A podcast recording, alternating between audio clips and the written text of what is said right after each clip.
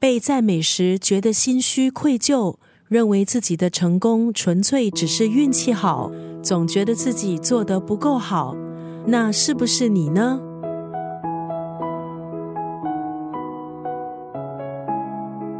今天在九六三作家语录分享的文字，出自张敬仁的这本书《不假装也能闪闪发亮》。爱因斯坦、美国前总统夫人米雪儿·奥巴马、好莱坞巨星汤姆·汉克斯，都曾经公开表示自己有冒牌者的经验。在大家的眼中，他们光鲜亮丽、名利双收。可是，其实他们内心深处却总觉得自己的成功只是侥幸，因为担心表现不好，所以努力工作，得到认可之后，又开始担心自己表现不够好。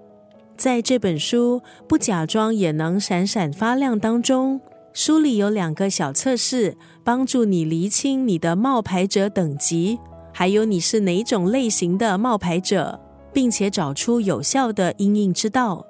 发现自己的过程中的恐惧还有脆弱，最后转换成同理心，还有包容，变成坚强的引导，还有支持力量。最后你会发现，其实你真的很好。